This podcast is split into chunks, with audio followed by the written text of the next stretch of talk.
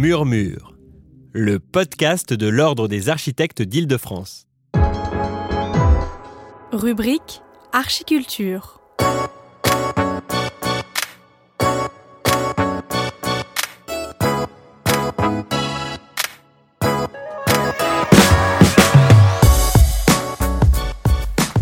Dans le cadre des Journées nationales de l'architecture, la bande dessinée était à l'honneur au Récollet le 18 octobre 2018. Après la découverte du récit imagé des cités obscures aux cités futures du dessinateur François Schuiten et du scénariste Benoît Peters, la soirée s'est prolongée par la table ronde de la ville imagée à la ville habitée, en présence de Peters et Schuiten et du dessinateur et auteur de bande dessinée Frédéric Bézion. Ensemble, les trois auteurs reviennent sur les liens qui unissent architecture et bande dessinée et partagent leur vision du rôle que doit jouer l'architecture aujourd'hui. Donc à l'occasion de ce formidable voyage, euh, vous avez vu qu'il n'y avait pas un scénariste d'un côté, un illustrateur de l'autre, mais un véritable duo d'auteurs, de concepteurs. Donc euh, vous l'avez dit, vous êtes connus euh, quasiment sur les bancs de l'école. vous concevez vos récits dans un véritable dialogue à, quatre mains et, deux cerveaux, mais on a vu que vous aviez également chacun des propres travaux et notamment à travers l'enseignement. Ce qui me permet euh, habilement euh, de faire le lien. Waouh Donc, pour accueillir Frédéric Bézian, un ancien élève de François Skeuten à, à Saint-Luc. Alors, Frédéric, vous, je vais vous présenter un petit peu. Hein. vous commencez très jeune en autodidacte et vous collaborez avec plusieurs fanzines avant donc d'aller étudier à Bruxelles. Et euh, votre travail est plutôt marqué par un goût euh, prononcé que je qualifierais euh, d'étrange et de récit noir, même si vous savez être drôle. mais on est assez proche des univers d'Edgar Poe ou de, de Kafka. votre premier album, vous le publiez à la sortie de l'école, L'étrange nuit de Monsieur Corbe. Mais c'est à la fin des années 90 que vous faites surtout connaître du grand public avec euh, Adam Sarlek. Enfin, en tout cas, c'est comme ça que moi je vous ai découvert. Hein. Disons ça, voilà. Euh, vous avez développé un dessin assez facilement identifiable, avec un trait plutôt nerveux, et où le noir et blanc prennent toute leur, toute force. Plus récemment, vous avez publié Docteur Radar avec trois albums à ce jour. Deux. Le troisième est en stand-by D'accord. Bon, alors un troisième album à venir un jour. Mais euh, pour en revenir à notre sujet du jour, vous avez euh, également un frère architecte avec qui vous avez d'ailleurs euh, travaillé sur l'album Les Garde-Fous. Et quand on s'est parlé en préparation de, de ce moment, vous m'avez dit que chez vous, l'architecture, c'était quasiment un personnage. Donc est-ce que vous pouvez nous expliquer un petit peu ce propos? Euh, Combien de temps on a Non, on va essayer de faire court. Euh, en fait, il y a quelques années que je suis, une idée, quelque chose qui m'a marqué, notamment dans les deux albums dont je vais brièvement commenter quelques dessins qui forment une espèce de, biologie, et donc les garde-fous dont on vient de parler, et euh, le suivant qui s'appelait Aller-retour, qui sont tous les deux deux pôles qui se répondent. Au départ, il y a une espèce d'anecdote, c'est-à-dire j'avais été très marqué par un extrait d'une conférence de presse de Tati, Jacques Tati, le cinéaste, au moment de la sortie de Playtime. Euh, où un journaliste, parmi tant d'autres euh, à l'époque, le taxait de réactionnaire par rapport à la, euh, ses vues sur l'architecture contemporaine. à quoi Tati a répondu en faisant référence à un film précédent, puisque Playtime, au moment de la conférence de presse, le grand public ne l'avait pas encore vu. Il parlait de mon oncle, et notamment de la villa Harpel, qui est une espèce de personnage central du, film, où vivent dedans une petite famille euh, d'un couple avec leur, leur, petit garçon. Et le couple, c'est. Alors, monsieur euh, est une espèce de cadre dans une usine de tuyaux en plastique, et madame est femme au foyer. Euh, reine de la maison, qui se régale avec sa maison ultra designée, avec, euh, constellée de gadgets euh, partout, et dont elle s'enorgueillit du fait que tout communique, hein, comme elle dit dans le dialogue, alors que les gens, les voisins, etc., tous les personnages du film ne communiquent absolument pas, personne ne s'écoute, personne, tout le monde parle en l'air, voilà. Mais Tati disait, imaginez au lieu de ça, que dans cette même maison, avec ce même design, cette même architecture, je mets, au lieu des personnages que vous connaissez, j'ai mis un couple, disons des trentenaires, euh, madame euh, traductrice de romans policiers et monsieur peintre, artiste peintre, avec leur petit gamin. je n'ai plus rien à raconter.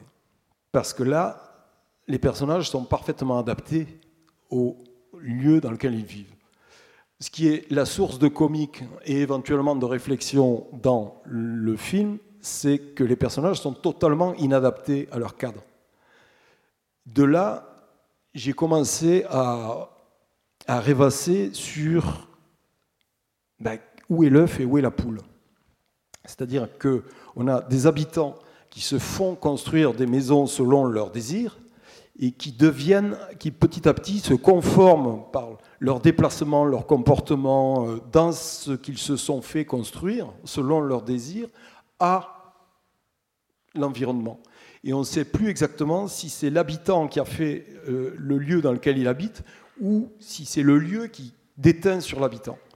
Et j'ai ergoté sur ça, je me suis cristallisé là-dessus pendant deux bouquins, notamment donc, dans un premier temps, Les garde-fous, où j'ai demandé à mon frère Olivier de construire, enfin, de concevoir une villa, mais en lui précisant les personnages qui allaient vivre dedans, en lui expliquant tout le scénario que j'avais écrit de HKZ. En l'occurrence, euh, on a un couple d'éditeurs très attachés au, livre papier, euh, et, euh, le beau-père, le père de madame. Point trois personnages et une maison immense, avec euh, comme seule directive le fait que je voulais se faire se confronter deux univers, mais graphiquement. C'est-à-dire, dans un premier temps, un univers de ligne droite, très pur, dénué de tout ornement, où les seuls ornements dans toute la maison sont les, livres, les rayonnages de livres et éventuellement quelques écrans télé ici ou là. Et, euh, la maison, dans un contexte totalement isolé de, tout, sur un lac, à moitié sur un lac, et entouré d'une forêt de pins, avec donc des lignes rugueuses, des roches, des écorces très euh, craquelées, des, des, feuillages euh, et l'eau. Avec principalement, je ne sais pas si on le voit dans les planches en question, je voulais que la maison euh, dégage une impression paradoxale, c'est-à-dire que de l'extérieur, on a tendance à ne voir que des, baies vitrées avec des barreaux, qui donnent donc de l'extérieur une notion d'enfermement et de l'intérieur une notion, au contraire, de vastes espaces. Euh, là, on n'y est pas du tout. Voilà, celle-là. Partant, Olivier a conçu une villa euh, qui euh, totalement utopique. Si jamais un mécène se balade dans la salle euh, et qui veut craquer pour la construire, qu'il ne se gêne surtout pas. elle est basée, on peut le voir avec la, couverture de l'album, qui, est le premier fichier en couleur en fait. Voilà, celle-là. Euh, on n'en voit qu'une partie, mais ça donne une idée. Euh, euh, la base est une sculpture de, Chilida, qui est un sculpteur basque dont les, les, sculptures ressemblent à des, assemblages de parallélépipèdes plus ou moins trapézoïdes, où il n'y a aucun angle droit. Ça a servi de structure de base. À partir de ça, je lui ai demandé de jouer sur euh, ces notions d'enfermement et de, notions contradictoires d'enfermement et, de, et d'espace, avec des personnages qui sont à l'intérieur bourrés de contradictions. Euh, pour aller vite, je suis parti avec le deuxième album qui est euh, aller-retour sur un tout autre problème qui peut être totalement, qui a donné un résultat totalement antinomique. À l'opposé, voilà, celui-là par exemple. Euh, c'est-à-dire que,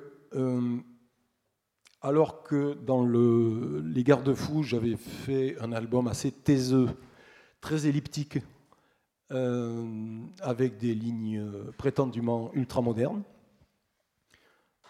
J'ai donné par la suite un album avec un texte assez opulent, en noir et blanc et pas en couleur, et euh, où ce qui est euh, le plus visible sont, est une espèce d'archaïsme, puisque c'est une histoire basée sur le mécanisme des réminiscences et que, comme le montre la, planche d'avant, avec le train, encore avant, encore avant, voilà, on a affaire à un personnage qui arrive dans une ville en train. Les trois premières planches sont en couleur, et dès cette case-là, la première du haut, vous voyez à droite un TER tout à fait moderne, tel qu'il venait de sortir à l'époque où j'ai fait l'album, c'est-à-dire en 2010, etc., qui est le, le dernier modèle, dernier cri mais la ville dans laquelle il atterrit, enfin dans laquelle il arrive, euh, on va s'apercevoir petit à petit que euh, le contexte urbain, les voitures, les vêtements des gens, etc., en fait, il est en grosso modo 1960. Et je suis parti du constat euh, selon lequel, quand on. Que, a priori, n'importe qui peut faire, revenir dans un lieu d'enfance qu'on a quitté depuis un certain temps, il y a deux temps qui se télescopent. Le ici et maintenant et le, ce que le lieu est devenu. Mais ce sont deux visions qui se télescopent et qui, se, qui ne s'ajustent pas tout à fait pour la bonne et simple raison qu'en X temps, on a changé de taille. Et il y a aussi l'impermanence générale du fait qui, qui, fait que tout le décor a changé euh, du tout, tout, tout. Là, je bâtis une histoire avec quelqu'un euh, euh, qui débarque en fait dans son souvenir. Et au lieu d'avoir fait, euh, comme je l'ai souvent fait avant, des histoires de fantômes, là, c'est tout un village qui est un fantôme. Et ce, personnage se balade là-dedans comme ici il se baladait à travers ses souvenirs, et je ne joue que sur le sur l'impermanence, sur le fait que le décor change euh, tout le temps. J'ai dû travailler sur, euh, certes, des documents des photographiques, des photos de famille, des choses comme ça, mais j'ai pas pu tout retrouver. Il y a des endroits que j'ai recréés, quitte à faire une espèce de souvenir monstre qui n'existe pas qui n'a jamais peut-être totalement existé comme ça, mais qui donne l'impression de. Euh, et, en, par contre, en, privilégiant, contrairement au premier album, uniquement les extérieurs, et je ne montrais des, des intérieurs que pour des, des bâtiments publics, en l'occurrence un hôtel et un bistrot. Ce sont les seuls dont on voit les intérieurs. C'est pas les personnages, les fantômes, c'est tout le village, qui en l'occurrence là euh, avait des raisons pour moi d'être un fantôme, d'abord parce que c'est le village de mon enfance, mais qui a aussi une particularité euh, architecturale, urbaine. C'est ce qu'on appelle une circulade, il y en a beaucoup dans le sud de la France, c'est-à-dire un modèle euh, urbain moyenâgeux, avec, selon le cas, l'église ou un château au centre et tout le village construit en rond concentrique. Pas en spirale, en rond concentrique. On a ça sur le fichier. Voilà, la case du haut, c'est une des multiples visions aériennes de ce village qui a été euh, mitraillé euh, euh, d'appareils photo. qui montre, euh, qui montre la chose, ce qui occasionne des circulations et un, état d'esprit et une atmosphère tout à fait particulière. J'ai eu rencontré euh, des années plus tard un copain qui était parti de ce village-là en me disant de toute façon, si on ne part pas de ce bled, on tourne en rond. Voilà. Et, là, c'est une planche dans laquelle je m'amuse, euh, où je présente la chose pour relier avec ce que je disais au début sur le, comportement induit par le milieu qu'on se construit.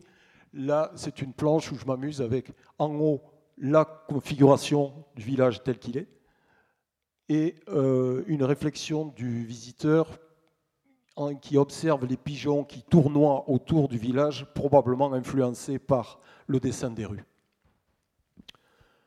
Voilà en gros ce que je pouvais dire. non, mais c'est bien déjà, tu es, resté assez concis finalement. On va essayer. Euh, alors j'ai une petite question qui va s'adresser à, chacun de vous trois finalement. Euh, quel parallèle, puisque donc vous, avez parlé pas mal de, villes, d'architecture, euh, d'urbanisme, de, modèles dont vous vous inspirez, de modèles que vous rêvez ou imaginez. Mais quel parallèle vous faites entre votre travail et celui de, enfin le nôtre, celui des architectes, notamment en termes de, processus de conception? Qui veut répondre en premier? Allez, Benoît. Nous avons l'immense avantage au départ d'être des irresponsables. Euh, évidemment, quand on fait un projet en trois dimensions, la responsabilité commence à arriver, à nous rattraper. Mais au début, en faisant des villes comme cette ville fantomatique, elle aussi, de Samaris, ou la ville monumentale et effrayante euh, d'Urbicande, ou la ville serre de Calvani, euh, nous mettons en scène des personnages euh, qui peuvent vivre plus ou moins bien cet espace, mais quand même qui ne le vivent que de manière euh, imaginaire. Dès qu'on imagine une concrétisation, il est arrivé que des gens disent mais on, devrait construire ça, même le, réseau qui se développe à travers la, ville d'Urbican, cette structure cubique, il y a des gens qui croyaient nous rendre hommage en disant ah, il faudrait le construire. Évidemment que non. Ce sont des métaphores, ce sont des fables. Euh, vous citiez tout à l'heure Kafka comme une des influences de Frédéric Bézian, c'est aussi pour nous une, influence. on est à l'intérieur de tout ça dans un monde de métaphores dès qu'on construit quelque chose, dès qu'une esquisse, parfois même un brouillon d'architecte, donne lieu à un plan puis à un bâtiment, ou a fortiori à un quartier ou à une ville nouvelle, là, on a une responsabilité dramatique. Alors la fiction, le dessin sont peut-être des manières de permettre à des concepts, à des concepts assez radicaux, de voir le jour sur papier euh, sans obliger personne à les subir au quotidien. Euh, l'architecte, lui, est confronté en permanence à cette responsabilité qui, qui est la sienne, qui sera la sienne. On connaît ces histoires d'architectes dont on dit qu'ils devraient habiter au moins un an dans le grand ensemble qu'ils ont conçu. Hier, je faisais une intervention dans un grand bureau d'architecture ici à Paris, et la question était sur euh, l'image, justement, euh, l'image de l'architecture, comment elle est conçue, qu'est-ce qu'elle raconte, et qu'est-ce qu'elle nous dit aujourd'hui, ces images d'architectes. Euh, qui sont parfois intéressantes, mais parfois d'une banalité effrayante, et où les personnages qui sont ne font rien, ne regardent rien, sont là juste comme de, la figuration, une figuration un peu vaine. Et c'est vrai que aujourd'hui, je, vois beaucoup d'architectes racontent des histoires, ils, ils vendent leurs projets avec du récit, avec de l'image. Alors c'est sûr que euh, ça, c'est notre job, parce d'un côté, de faire des récits. Et donc, il y a un point de jointure qui est très réel sur le récit. Quand, j'ai vendu, entre guillemets, le traîneur, je l'ai vendu parce que j'ai trouvé des, images et, un récit qui, a convaincu. Et même chose pour la station Arrêt-Métier, même chose pour beaucoup de projets. Et là, c'est vrai qu'on a le même métier quelque part, on doit. C'est pas seulement construire un habitat, c'est pas seulement un, bâtiment fonctionnel. Bien sûr, c'est nous une histoire qui marche, mais on doit raconter. On doit raconter. Qu'est-ce qu'on raconte? Et comment on, le formule, comment on l'exprime? Là-dessus, on a, on a quand même pas mal de points communs. Et, juste d'un mot, ce qui est important dans la bande dessinée, et ce qu'on a senti dès le début, c'est de ne pas proposer une seule vision d'un lieu, d'une ville ou d'un bâtiment, mais d'essayer d'y proposer d'emblée une déambulation, de partir des vues les plus larges à des vues extérieures plus proches, puis d'entrer dans les lieux à travers les personnages et à travers l'usage que ces personnages ont. François parlait de ces petites silhouettes qu'on voyait dans les grands dessins d'urbanisme autrefois, avec les petites voitures et puis les, petits personnages stéréotypés qui sont là pour donner l'échelle, simplement. Alors que dans une bande dessinée, il faut les mettre en mouvement, les mettre en vie, leur donner un but. Et ça, ça oblige à visualiser des lieux sous beaucoup, beaucoup d'angles, qui ne sont pas les angles un peu fous de l'image de synthèse où on peut voir le bâtiment depuis le plancher, depuis le, plafond. Non, de les voir en accompagnant euh, réellement ceux qui y vivent l'aventure. Et c'est donc pour ça, ce sont forcément des images habitées. Ce ne sont pas juste des grands euh, panoramas impressionnants. Euh, je rebondis juste sur ce que disait Benoît concernant les, les, contingences dont est tributaire euh, l'architecte lambda, parce qu'effectivement, il a beaucoup moins de liberté que nous, euh, on est obligé de... Enfin non, justement, on n'est pas obligé dès lors qu'effectivement on a à raconter quelque chose et on a des personnages. Je suis pas, euh, je me sens pas armé pour m'amuser avec toute une ville comme ces messieurs le font depuis quelque temps. Mais euh, quand je me suis amusé avec euh, mon frère pour les, garde-fous, euh, je n'ai pas pu utiliser une bonne partie de ce qu'il avait prévu parce qu'il s'est lâché à partir du moment où je lui ai donné le scénario. Il s'est quand même amusé avec pas mal de détails sur la domotique, notamment, qui sont encore maintenant à l'état de spéculation mais euh, c'est juste parce qu'on ne s'est pas posé la question de savoir si ça allait être construit un jour ou pas. Je plaisantais avec l'éventuel mécène dans la salle, mais on n'y croit pas. Le fait est que euh, j'ai gardé ce qui pouvait être intéressant et ce dont je pouvais me servir et ce que je peux représenter en, BD, parce qu'il y a des choses. Euh, Olivier a travaillé des trucs sur l'éclairage sur le, sur avec la texture des murs. Je ne peux pas représenter ça en BD. De la même façon que on a parfois des écrans télé, euh, mais qui sont incrustés dans les murs, mais qui ne se voient plus dès qu'ils sont éteints. Bon, et qui peuvent voyager d'une pièce à l'autre une fois pendant qu'on se déplace, de façon à ce qu'on ne perde pas un film en cours en passant d'une pièce à l'autre, par exemple. C'est le, comble du zapping. Mais euh, ce sont des choses que je ne peux pas représenter. Mais euh, à partir du moment où, Olivier s'est mis à plancher là-dessus, il s'est lâché parce que euh, parce qu'il n'y avait pas de contingence euh, réaliste. Et puis la, grosse différence aussi, c'est que nous, en général, on part d'une commande. Et la preuve, c'est que quand tu as fait travailler Olivier, tu lui as commandé. Oui, mais nous, de même, nous, euh, en tant qu'architecte, on répond à, une commande. Alors c'est une demande, c'est un programme, mais c'est vrai qu'on vient nous chercher. En fait, on, on, ne crée pas juste pour créer et raconter une histoire. C'est que déjà, on est venu, on nous a posé une question ou on nous a posé un problème. Donc, euh, je pense que cette dimension-là, elle est, elle est assez, euh, pour le coup, euh, dissemblable. Hum, non? Face à la commande, de toute façon, il faut, il faut répondre aussi par un récit. Toujours, oui. D'un autre ordre, mais il y a d'autres façons. Récit ce qui est, intéressant, c'est de voir comment, avec quelle ambition on, construit ce récit architectural, hein, je, dis, mais aussi dans, le fonctionnement, dans les circulations. il, y a, énormément de récits dans l'architecture. Ce qui est amusant, c'est de voir qu'est-ce qu'elle génère comme, imaginaire, qu'est-ce qu'elle produit comme, monde.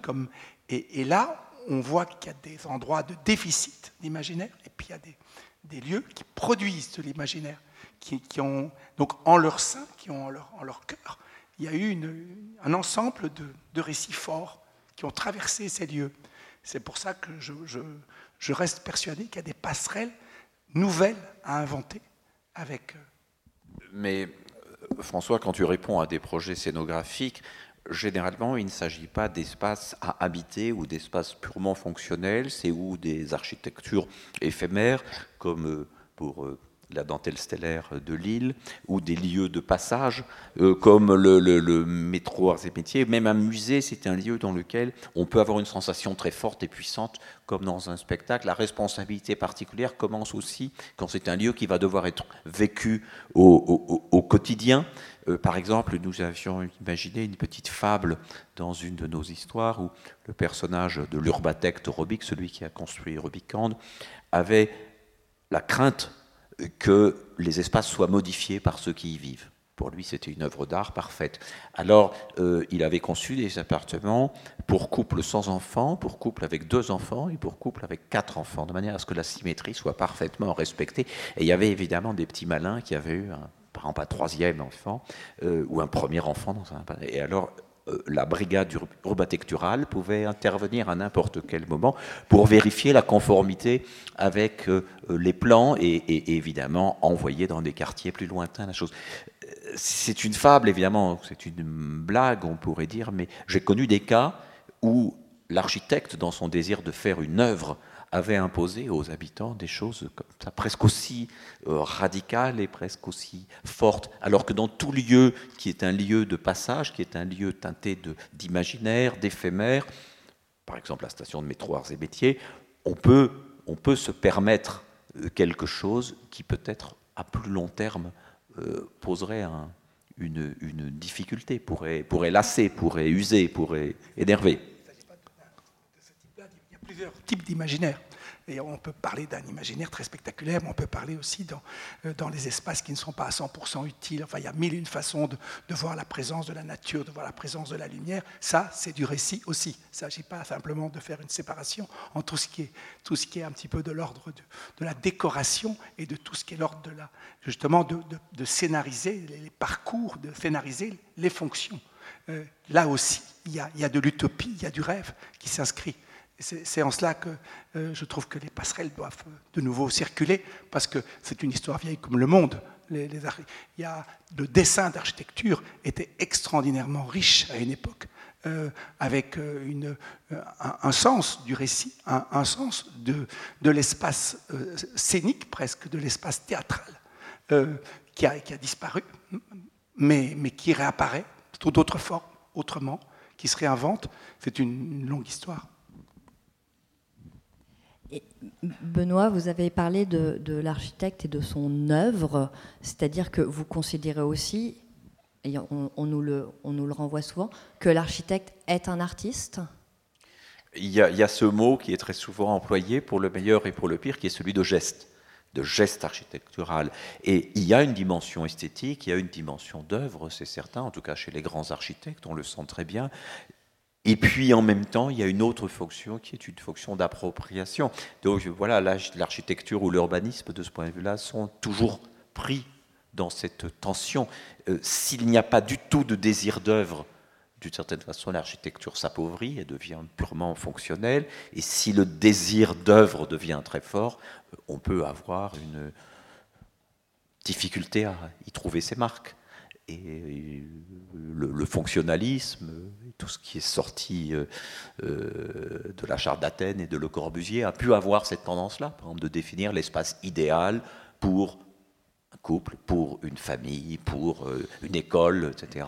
Et, ça a pu conduire à un certain nombre de difficultés que nous connaissons aujourd'hui. On sait très bien, et là je rejoins tout à fait François sur l'idée de récit, on sait très bien qu'on ne vit pas que de fonctions mais on pourrait dire aussi, l'architecture ne vit pas non plus que de fiction. On est dans un entre-deux, on est dans cette balance-là, et c'est un dosage toujours, toujours mouvant. Euh, où, par exemple, on aime aussi dans un lieu des choses légèrement dysfonctionnelles, des bizarreries. Les maisons anciennes, les maisons d'enfance, elles sont remplies de ça de, greniers qui ne sont pas tout à fait utilisés euh, de manière euh, rationnelle, de caves où il y a des parties où on peut se perdre, où on peut jouer. Euh, ça, c'est, ce sont des, choses que peut-être l'architecture moderne, à un moment, a un peu eu tendance à, exclure. On a tiré parti davantage de toutes les dimensions utilisables d'un espace. Oui, une, en, tant que cinéphile, je reviens toujours euh, et fasciné par les, lieux habités. Il y a, une espèce de contre-exemple à tout ça qui me, fascine depuis des années, qui est la maison de Malaparte dans le mépris de Godard, dont on ne sait pas à quelle commande justement elle répond, qui a l'air totalement irrationnelle, qui répond à rien, qui est cette espèce de, maison sous un escalier monumental qui finit lui-même en une espèce de piste d'atterrissage pour hélicoptère, euh, sur un piton rocheux paumé, quasiment paumé au milieu de la mer qui, répond, dont on se demande en regardant le film comment on habite là-dedans. Euh, je, ne sais, toujours pas à l'heure qu'il est s'il y a du desiderata de, Malaparte là-dedans ou si c'est l'architecte qui s'est complètement laissé aller là-dessus en faisant quelque chose de totalement irrationnel. Mais euh, le, résultat est fascinant, d'autant plus fascinant dans le film qu'il est à l'abandon, qui, tombe par plaque. Quoi. on a discuté tout à l'heure, vous avez une petite fascination quand même pour ce qui est à l'abandon de toute façon. Un peu rugueux. Je suis à bonne école. Une petite réaction à cette... Non. Euh, vous, parlez beaucoup euh, de, dans l'architecture enfin, moderne de fonctionnalisme et, quelle place pour la, générosité, justement, l'appropriation? Comment vous voyez les choses actuellement, dans l'architecture actuelle? La, place de la générosité dans l'architecture actuelle. Est-ce que, vous trouvez que justement euh, l'architecture actuellement est plutôt pauvre, plutôt généreuse? Qu'est-ce qu'elle vous, évoque et quel est votre regard euh, sur, la production actuelle? C'est très difficile de faire des généralités. Je, crois que ce serait très malvenu. Bon, moi, comme Benoît l'a dit, j'ai mon père, mon frère, ma soeur, mon beau-frère architecte. Donc je vois un peu leurs emmerdes, euh, je vois leurs difficultés, je vois leurs combats, je vois leurs souffrances. J'ai un frère qui est un, une espèce vraiment d'utopiste qui a, arrêté de construire, qui, s'est totalement consacré au rêve. Hein. Et puis, euh, curieusement, moi, à la limite, je construis plus que lui maintenant, ce qui est, assez drôle, alors que je ne suis pas architecte. Bon, c'est les paradoxes de la famille, manifestement. Euh, mais oui, ce que je sens aujourd'hui, c'est que euh, y, a, un désir de, retrouver un certain nombre de, notions qui se sont un petit peu fracassées sur, le, sur les contraintes du réel, euh, bien sûr les coûts, l'ensemble de, tout ce qui pour l'instant écrase un peu le métier d'architecte. Il y, a, y a un désir de comment retrouver, comment refaire rêver euh, autour de l'architecture. Euh, c'est pas seulement en mettant des arbres partout, euh, une espèce de rouleau euh, sur, les, sur, les, sur les toitures. Sur, il, y a, y a certainement d'autres façons de penser. L'image, j'en parlais tout à l'heure, l'image, l'architecture, c'est une catastrophe pour moi. Là, ce qui m'a beaucoup intéressé, hier, je, discutais sur, par exemple, tout, tout ce qu'il y a eu autour du Grand Paris. J'ai travaillé avec Christian Blanc, avec toujours cette question, il était venu me voir en me disant comment on va montrer les enjeux du Grand Paris. C'était il y a pas mal de temps, puisqu'il a sauté pour quelques cigares en trop. Bon, c'était des, gros cigares, manifestement. Euh, mais comment est-ce qu'on montre euh, ça? Comment... Il y a une vraie difficulté aujourd'hui à avoir des images qui, incarnent l'architecture de demain, le, futur, l'utopie architecturale? Et euh, il, se, posait la question, et bon, j'ai fait, fait quelques illustrations pour être dans une métaphore, pour essayer de trouver comment arriver à, donner, à voir ça. Mais euh, pour ce qui est des autres images qui sont sorties après le, concours, il y avait des très grands architectes. Et ce qui était très amusant, c'est qu'il n'y avait pas beaucoup d'images très spectaculaires. Les quelques images spectaculaires, par exemple le monorail de Port-Zampar, qui était au-dessus de, de du, périphérique. C'était l'image qui a été la plus reprise, parce qu'elle était enfin un peu spectaculaire. Mais c'est l'image qui était totalement impossible. Mais la plus impossible qui soit, parce qu'il y a des, ponts, il y a des tas de choses qui font qu'un monorail est inimaginable sur le périph'. Mais il y avait une telle demande, une telle demande de rêve, que c'est l'image qu'on a prise et qui a un petit peu incarné. Il y a encore l'immense euh, Central Park de notre ami euh, Castro, qui est aussi euh, un futur qui pourrait peut-être se faire, et qui est une image forte. Donc il y a un vrai désir, et curieusement, on a une énorme difficulté à, l'induire par l'image. Euh, c'est incroyable à quel point les images sont pauvres. Et, c'est ça qui est, qui est, fascinant en ce qui nous concerne, nous, nous raconteurs d'histoire. Et on, se rend bien compte que c'est à peu près la même chose dans le cinéma. Le cinéma de science-fiction a aussi une difficulté à imaginer le futur. On, ressasse beaucoup de... Donc on est dans, la même, dans les mêmes problématiques, en fait. Ce n'est pas un hasard, c'est une période comme ça. Ça va sans doute rebondir. On sent qu'il y, a des petites percées, on sent que ça bouge, on sent que la demande se, se concrétise. Benoît, vous voulez compléter?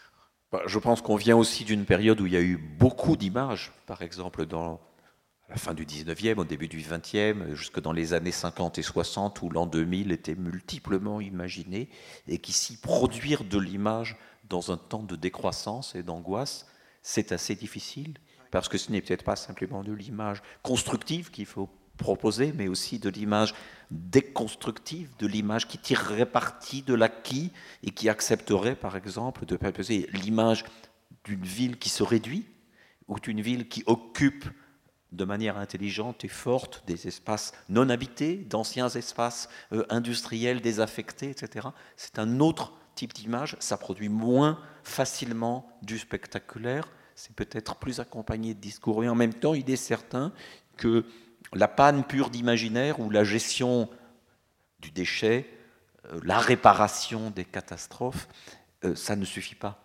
Ça ne suffit pas à faire rêver. C'est pour ça que les cités obscures, on est parti au début, dans les, premiers albums, faits dans les années 80, un peu d'une critique de l'utopie moderniste. C'était assez présent parce que cette utopie, elle était encore vivante.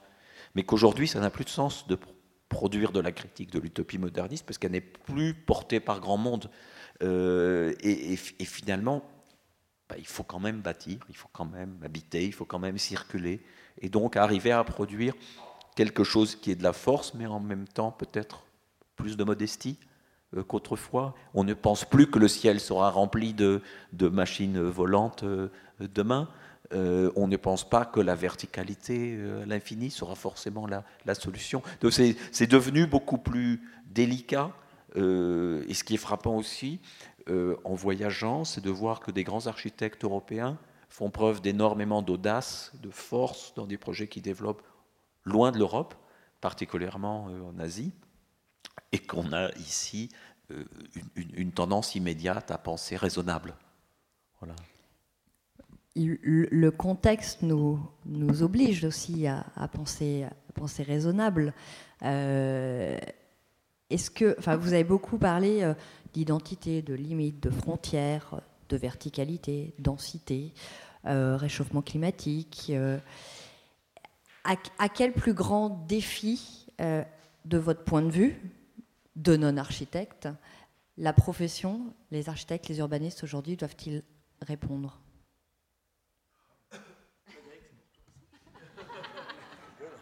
S'il y a bien quelqu'un qui n'est pas très compétent, c'est moi. Non, j'ai, euh, mais alors, j'ai un regard plus qu'extérieur à ça. j'ai l'impression que le, je vais faire, euh, ça va, ça va sembler être une boutade, mais j'ai l'impression que le, le, le modernisme architectural va va devoir se déculpabiliser et sortir de l'influence du Bauhaus qui continue encore. J'ai l'impression de ça. J'ai l'impression que pour être moderne, euh, la, caricature, ça va être blanc, euh, euh, le moins d'ornement possible. Il n'y a qu'à écouter ce que dit Stark quand il parle de, de, spéculations sur la non-décoration, euh, fini les, petits objets, les, petits, les interrupteurs, on va enlever tout ça, etc. et c'est, ça me paraît être systématiquement une ressucée et un écho encore lointain du Bauhaus qui voulait enlever tout ornement jusqu'à quand il moi, il y a des choses qui me fascinent dans le Bauhaus, mais il y a des, il y a des euh, quand, il se mettait, quand Oscar Schleimer se met à faire des, costumes de ballet, de façon de réifier l'être humain et d'en faire des espèces de choses totalement déshumanisées, totalement, tellement géométriques qu'elles ne sont plus rien que des formes, euh, ça, perdure encore. effectivement, après, le fait de, s'autoriser à rêver là-dessus pour en finir avec ça, il y, a, je crois qu'il y a un bouquin de Philippe Roth qui, qui, s'intitule comme ça, pour en finir avec le Bauhaus, quoi. Euh, qui date des années 90, hein, c'est pas si vieux, mais, euh, euh, mais bon, il faut avouer que lui parle surtout du, du, des dégâts causés par le Bauhaus après coup, après que Gropius soit parti aux États-Unis, etc. Mais voilà, c'est un côté c'est un point de vue très extérieur, mais, mais voilà, je ne suis pas dans les arcanes de, je, ce qui se fait actuellement. Je ne vous demandais pas du tout un, un, point de vue justement euh, de connaisseurs, mais vraiment ben voilà. d'un point de vue de néophyte, oui, à, quoi nous, architectes, nous devons euh, répondre Quels sont nos plus grands défis aujourd'hui? Après, il y a d'autres considérations écologiques. Euh, l'ornement, c'est une chose, mais c'est passé au dernier rang maintenant. Il y a, il y a des, on sait qu'il faut arrêter de faire crever la planète, donc il faut, il faut, faut concevoir les choses autrement. Mais bon, voilà, je ne suis pas expert. Non, pas de réaction. ok. Euh, du coup, vous nous avez présenté, Benoît et François, euh, vos, mondes, alors les cités obscures, les cités du futur. On, voit un mélange de passé, d'utopie, euh, de choses assez, parfois, des positionnements politiques. Est-ce que vous considérez comme des, des auteurs engagés?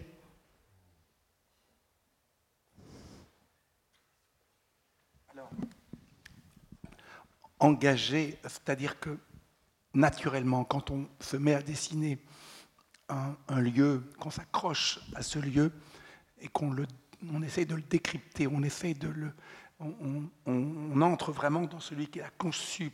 D'abord, pour bien dessiner un lieu, il faut vraiment le comprendre, il faut passer par le, par le regard de celui qui l'a, qui a dessiné, qui l'a euh, inventé. Et, ça, ça permet de, vraiment de, saisir l'esprit, le, cœur de ce lieu. Et automatiquement, ben, on, s'attache. Euh, ce qui est arrivé, par exemple, avec la maison Autric, qui est une maison bruxelloise, c'est qu'elle est entrée dans le récit, et puis on s'en occupe. Elle maintenant, c'est une maison Art Nouveau d'Horta, et qui est devenue un petit peu un, un projet très petit. C'est un micro-projet, avec un peu de personnel, une petite structure, et qui est en même temps inscrit dans un quartier difficile de Bruxelles et qui euh, génère un ensemble d'événements spécifiques à une maison. Donc c'est sûr que c'est un engagement euh, dans, un, dans, un, dans, ces quartiers difficiles. Qu'est-ce qu'une maison? Quel rôle peut avoir une maison qui était certainement la rue la, plus désastreuse et comment cette maison est, aussi le signe d'un renouveau parce qu'elle permet aux enfants de, découvrir comment on vivait dans ces maisons-là puisqu'on a fait en sorte que chaque aspect de cette maison, des caves au grenier, euh, ont été scénarisés, ont été mis en scène, mais par contre sont très respectueuses du fonctionnement de la maison. Chaque pièce a été reconstituée dans ses fonctions, dans sa décoration. Mais évidemment, on y a mis euh, du son, on y a mis un ensemble d'éléments qui permet aux gens de comprendre l'histoire de la maison et donc l'histoire de la ville et donc l'histoire de l'artisanat de cette époque. Alors oui, c'est un engagement pour défendre ce patrimoine. Et maintenant, je me bats beaucoup pour le palais de justice de Bruxelles, qui et pour bien d'autres lieux. D'ailleurs, euh, euh, à chaque fois, le, dessin est, une arme, est un outil, et le récit est un outil pour, pour euh, mythologiser, par certains côtés, certains lieux. Le, quand Benoît disait que la, la type 12 que j'ai dessiné dans, un livre, euh, pendant que je préparais ce, futur musée, le fait d'avoir fait un récit, le fait que au moment de l'inauguration, euh, au moment de la sortie du livre, il y a une centaine de journalistes qui sont arrivés à, Louvain, ils ont fait sortir cette locomotive, et devant la fascination que les journalistes avaient pour cette machine, ce musée qui n'était pas du tout décidé, eh le, le, directeur de la SNCB, pris par un élan qui m'a toujours échappé, a dit on va le faire. Et c'était contre l'avis de son conseil d'administration qui préférait encore reporter cette décision à plus tard. Il y a toujours d'autres urgences dans le domaine du ferroviaire. Et euh, je me disais quand même, c'est la force, c'est la force de l'imaginaire, c'est la force du récit qui là, euh, un petit livre a quand même aidé à ce qu'une chose se construise réellement avec des engagements, avec, euh, avec des délais, avec, du concret. Donc oui, l'engagement, il, est là de penser que le récit et l'imaginaire peuvent vraiment changer les choses. Mais de ce point de vue-là, il y a quand même une certaine différence entre des projets qui sont, disons, citoyens et qui sont liés à un engagement qu'on peut avoir autour, euh, par exemple, d'un lieu, comme, comme la maison Autrique, et puis les histoires qui doivent respirer, qui ont besoin de leur propre liberté, qui travaillent plutôt peut-être sur une forme de complexité, plus que sur une forme de message. Donc poser une situation, par exemple revoir Paris, euh, notre histoire la plus récente ne dit certainement pas le devenir idéal de Paris, mais pose de manière un peu décalée, peut-être euh, un peu effrayante ou un peu humoristique, suivant la manière dont on dit l'histoire, la question de la muséification qui est une énorme question pour les villes européennes, qui n'est pas que la question de Paris, qui est celle de Barcelone, euh, d'Amsterdam et de beaucoup d'autres lieux. Qu'est-ce qu'on va faire de ça? Bon, et nous, nous poussons jusqu'au bout l'idée qui est l'inverse de celle que nous souhaitons, qui serait d'un vrai grand Paris qui respire, qui aurait dépassé la frontière entre les 20 arrondissements et ce qui l'entoure. Ici, on fait le tout petit Paris. Ce tout petit Paris, totalement protégé, quasi vidé euh, d'habitants, propose un climat idéal, une architecture totalement homogène. Le syndrome Amélie Poulain poussé jusqu'à ses, limites, enfin un Paris qui serait entièrement désirable et en même temps absolument inerte, puisque les façades, par exemple, ne, n'ouvrent plus sur des habitations. Elles se suffisent à elles-mêmes. Ce qui peut être intéressant, c'est ce qu'un lecteur, ou même éventuellement un décideur, pourrait faire de cette histoire pour nourrir sa propre réflexion. Mais l'histoire en elle-même ne va pas nous dire la muséification, c'est mal, ou il faut faire de la verticalité à Paris. C'est pas, pas ça euh, qu'on dit, c'est qu'à travers une métaphore, et donc je reviens à cette idée d'irresponsabilité, de relative irresponsabilité que j'évoquais au début, à travers une métaphore, on peut faire exister un fantasme. Bien sûr, la muséification, elle est à l'œuvre, à Paris comme dans beaucoup d'autres villes, mais pas sur un mode aussi caricatural. En l'amenant à ce mode caricatural, euh, à l'absolu de la muséification, peut-être que ça permet de faire réfléchir euh, d'une autre façon. L'idée de mettre sous cloche et de climatiser totalement ce Paris désirable en se disant ce qui est autour vivra comme ça pourra, puisque ça ne rapporte rien. Euh, voilà, c'est peut-être une manière de, faire vivre ce genre de thématique tout en lui gardant de l'ouverture, où on peut y voir la fantaisie ou éventuellement des liens avec, euh, la réalité de la ville. Euh, je rebondis sur les, deux idées évoquées là. Quand j'ai fait aller-retour, je repense notamment à l'idée de mythifier quelque chose juste en le dessinant. Euh, comme je disais tout à l'heure, comme j'expliquais tout à l'heure, j'ai redessiné un, village entier en, reimaginant son, sa conformation en 60. Et euh, ce que je disais aussi, c'est que j'ai pas eu forcément tous les documents en main, euh, mais je sais que j'ai redessiné des lieux qui n'existent plus je pense notamment à un jardin public qui a été rasé euh, et dont je n'arrivais pas à trouver le moindre document photographique à part une photo aérienne qui me montrait vaguement euh, la conformation des, massifs, des buis, euh, des quelques arbres, etc. et mes souvenirs c'est une des, les quelques pages qui ont eu le plus de succès. Et, bon, ce bouquin-là a eu un succès, comme je dis toujours, un succès mondial dans ce bled-là. Quand j'y suis allé, parce qu'on m'a accueilli avec mon bouquin, euh, j'ai eu un défilé ininterrompu pendant trois heures. J'ai dédicacé 150 albums euh, en trois heures. Mais les gens ne, c'était pas, euh, ils venaient pas pour moi, ils venaient pour retrouver un lieu qu'ils ont vu qui n'existe plus et qu'il revoyait dessiné, pas photographié, dessiné. Et réinterprété, et 9 fois sur 10, euh, pas forcément en, fonction d'après des photos, mais réinterprété à partir de croisements de deux, trois souvenirs et d'une vague photo éventuellement. Euh, et ça, ça avait un je me suis rendu compte en parlant avec les gens que ça avait un écho terribles. Euh, et le, plus fort étant une personne qui est arrivée en me disant euh, le square euh, en question s'appelait Simon et en fait c'est le square Simon c'était dédié à mon père parce qu'il avait été résistant pendant la guerre on lui a construit ce truc là au lieu de lui faire un monument. Et ça rebondissait de façon terrible il y avait tout un tas de coins comme ça que j'avais dessinés qui n'existaient plus. Le simple fait de les revoir redessiner s'il faut ils n'étaient même pas conformes à la réalité. Mais conforme à des tas de souvenirs, en tout cas qui pouvaient se coller dessus. Et, ça, et ça c'est un fait, ça fonctionne, ça marche comme ça. Alors personnellement, j'aurais encore plein de questions à vous, poser, mais je pense qu'on va peut-être demander aussi euh, s'il y a des questions euh, dans la salle. Est-ce que quelqu'un a envie d'intervenir? Ah, merci.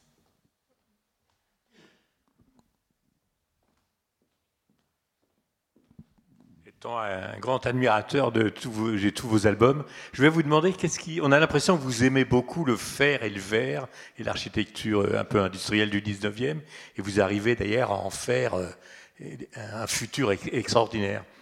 Qu'est-ce qui vous a. Vous tenez ça d'où, cette, euh, cet amour du fer et du verre dans vos dessins?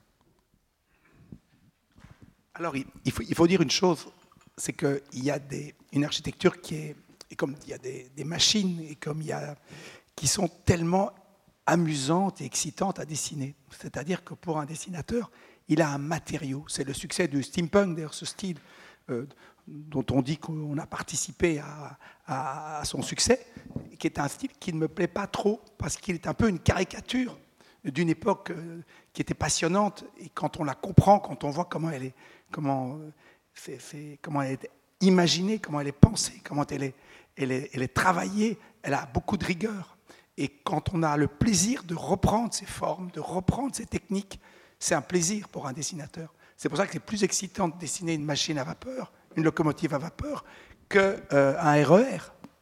Euh, parce que ben, vous voyez la mécanique, vous la comprenez déjà rien que, rien que la regardant. Euh, aujourd'hui, un, un, ordinateur, qu'est-ce qu'il y a de plus ennuyeux que de dessiner ça? C'est rien ça. Euh, donc il y a des choses qui sont naturellement graphiques et qui naturellement euh, créent, du récit, créent une présence, deviennent un sujet. Et évidemment, c'est pour ça qu'on s'est naturellement, nous aussi, euh, inscrits dans, cette histoire, parce qu'il y a des moments qui sont un vrai plaisir de narrateur et de dessinateur. Il y a le monsieur dans l'allée centrale là-bas et après le monsieur avec la casquette. Oui, bonsoir. Euh, bah, je suis architecte. J'ai quelques velléités. J'ai fait un peu de fanzine. Euh, mais euh, je, voulais dire que ce qui est fort avec le dessin et les univers que vous composez, qui finalement, à vous entendre, sont de la geste architectural, euh, c'est que vous traitez d'archétypes et fort au point où, en lisant Italo Calvino, j'avais vos images en tête. Quand je lisais Les villes invisibles, c'était votre univers.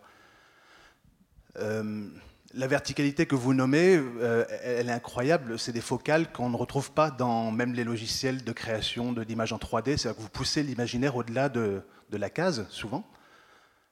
donc c'est vraiment un art séquencé enfin, magique. donc je suis un grand fan. J'aurais une question. Euh, c'est la suivante. À supposer que nous soyons contraints par la matérialité, par le fait qu'on vive en 3D, qu'on est contraint par euh, la statique, et que vous ne l'êtes pas, vous êtes contraint par la page. On n'en a pas parlé, mais vous êtes sur la page. Vous êtes sur la page avec un cadre. Euh, et Casterman vous fait éditer en, en vertical. C'est le format italien. Question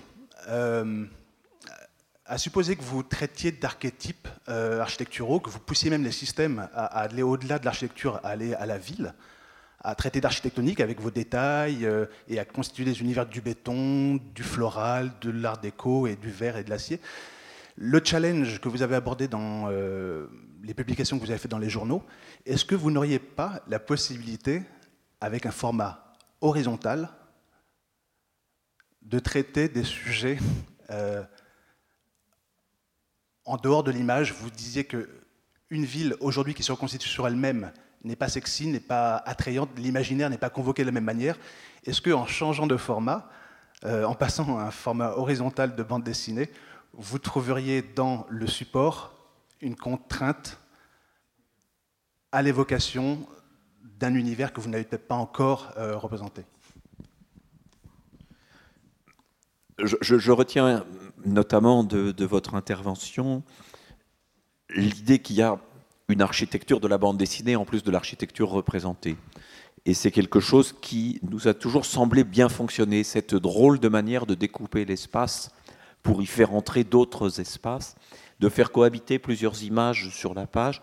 C'est une des choses qui a constitué, par exemple, une grande œuvre comme le Little Nemo de Winsor McKay, et qu'il ait travaillé dans des pages verticales qui sont celles des journaux de grand format de l'époque, ne l'a jamais empêché d'y inscrire de grandes images horizontales.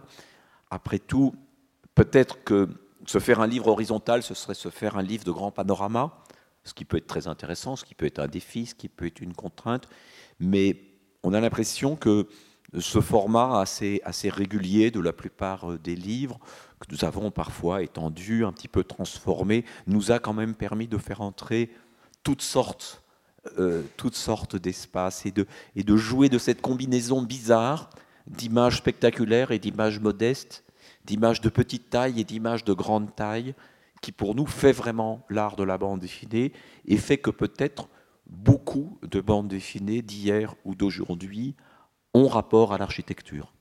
On a l'impression vraiment que ce rapport est quelque chose qui s'inscrit bien dans notre manière de, tracer des, quadrilatères euh, de formes diverses à l'intérieur de, la page. Vous pourrez regarder euh, tout à l'heure à la sortie chez le libraire aussi bien le Building Stories de Chris Ware que, que l'aimant de Hariri, que, que, que Asterios Polype, etc. Et on voit que tout le monde se débrouille assez bien finalement dans ce format du livre pour faire entrer les espaces les plus, les plus variés, les plus, les plus étranges, et qui a une affinité assez naturelle euh, finalement que les dessinateurs euh, soient des architectes rentrés ou non, mais il y a une, aptitude assez forte des, des, Tintins, aussi Tintin en Amérique, avec les gratte-ciel de Chicago, etc. Tout ça, tout ça trouve bien place, même si notre échelle de case est toute petite par rapport aux espaces que nous représentons. Oui, le monsieur. Oui, bonsoir.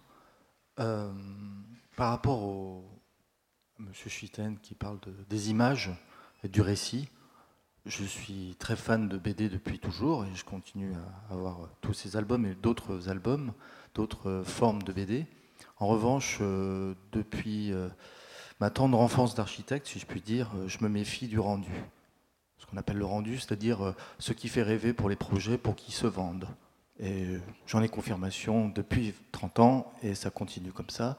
Et moi, je me suis toujours inscrit contre le rendu, et plutôt de faire des jeux au métro et de vraiment euh, dispenser, euh, distiller ce qu'on a à dire en tant qu'architecte dans ce qu'on dans ce qu'on ne maîtrise pas, justement. Donc ne pas faire croire ce que ça va être par l'image.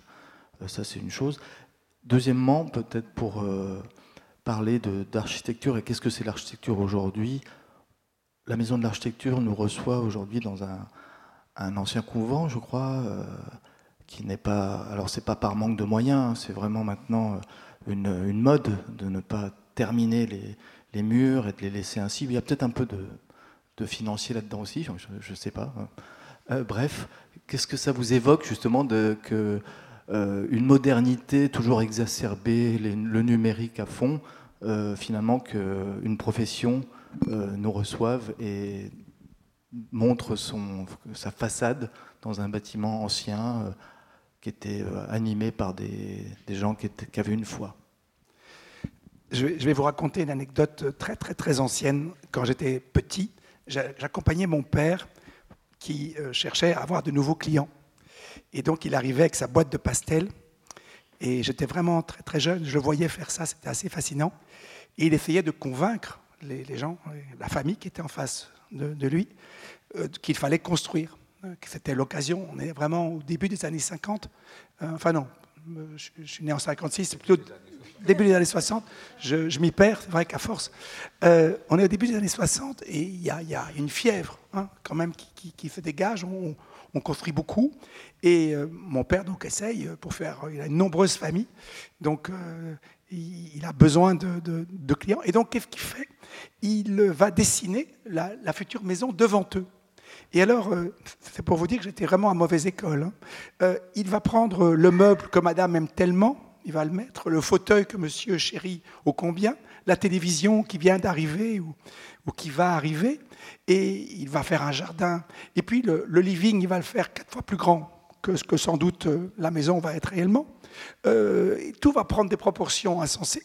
Il va mettre ça en couleur, et puis il va, il va le fixer à l'époque on, soufflait le fixatif avec un petit, un, petit, petit tuyau comme ça. Et puis il va encadrer, il a tout prévu. Il a le verre, euh, le cadre, et puis il met ça sur le meuble de madame et il met sa carte de visite en disant ben, Appelez-moi le jour où vous, vous aurez envie de, passer à l'acte. Évidemment, ils ont, ce, dessin qui est trois fois plus grand que peut-être ce qu'ils auront, mais ça va les faire rêver. Et en l'occurrence, ceux qui ont construit euh, ne s'en sont pas plaints parce que il y a sans doute cette image-là est restée, malgré que le living était plus petit, que, c'était, que le fauteuil était un, petit peu difficile à mettre euh, de monsieur, mais le rêve est resté là. Moi, je pense que l'image architecture est là pour donner une dimension, et même si ce n'est pas le réel, je ne sais pas le réel. Je ne crois pas qu'une image en, synthèse est plus réelle pour moi. C'est simplement une analyse, comme euh, un, dessin, euh, une perspective, euh, un dessin très très jeté est aussi un, réel. Donc, je ne partage pas votre avis. Je pense que ces images-là sont nécessaires, mais à chaque fois, elles doivent être réinventées par l'architecte. Il y a mille et une façons de faire des, rendus, mille et une façons de, rêver les lieux. Il n'y a pas de modèle type, je dirais. J'ai vu des dessinateurs qui, font avec rien, qui arrivent à suggérer, d'autres qui sont très très détaillés. Et donc je trouve que malgré tout, je sens quand la main, je sens la main de l'architecte, ça évidemment, je reste attaché à ça. Et je sens qu'il y a une émotion. Je sens que par sa main, je sens l'humain qui, va y avoir dans, dans, dans, dans ce bâtiment. Donc c'est sûr que ce n'est pas très approprié aujourd'hui parce qu'il y a beaucoup d'architectes qui ne dessinent plus euh, et que je vais un petit peu à l'encontre peut-être de certaines écoles. Mais je vois en tout cas, dans les bâtiments, je vois ceux qui ont été pensés par le dessin. Alors on, arrive, je suis désolée, mais... Allez, bon, une dernière question, mais rapide. Ma question sera rapide.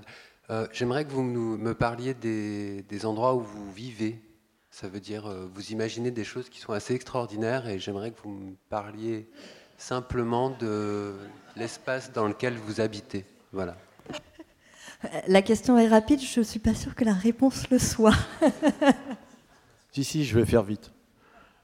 Je vis dans l'ancienne maison de mes grands-parents maternels, dont ma grand-mère tenait une épicerie, qui est devenue mon salon. Euh, on a acheté la maison mitoyenne et on s'est aperçu en même temps, pendant les travaux, que les deux maisons n'en faisaient qu'une il y a environ 200 ans.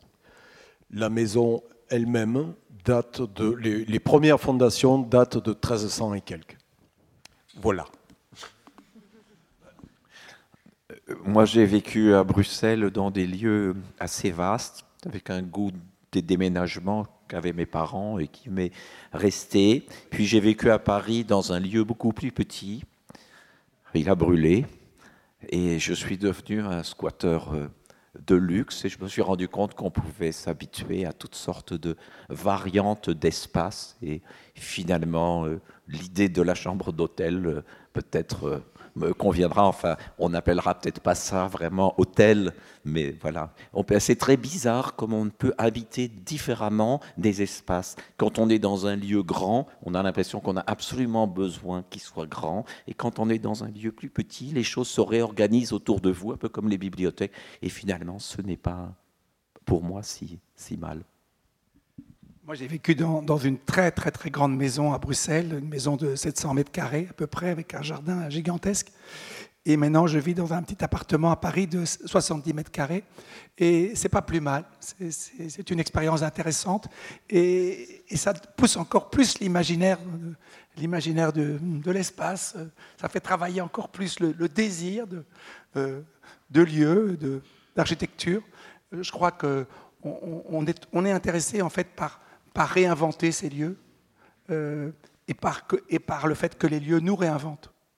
Parce que c'est sûr qu'ils euh, nous transforment. ce qui est bien de changer, c'est de se rendre compte aussi à quel point ils nous, ils nous, nous influencent, ils nous, ils nous motivent, ils nous... Ça, ça, fait à la fois très mot de la fin et en même temps, je crois que la boucle est bouclée quand on reprend les propos de Frédéric en introduction. Euh, donc il, est temps de, conclure cette, discussion qui nous a fait rêver, mais qui nous a aussi euh, pas mal euh, questionné, je pense. je voudrais déjà remercier nos, auteurs, dont certains sont venus de loin pour cette soirée. Je vous invite à les applaudir quand même.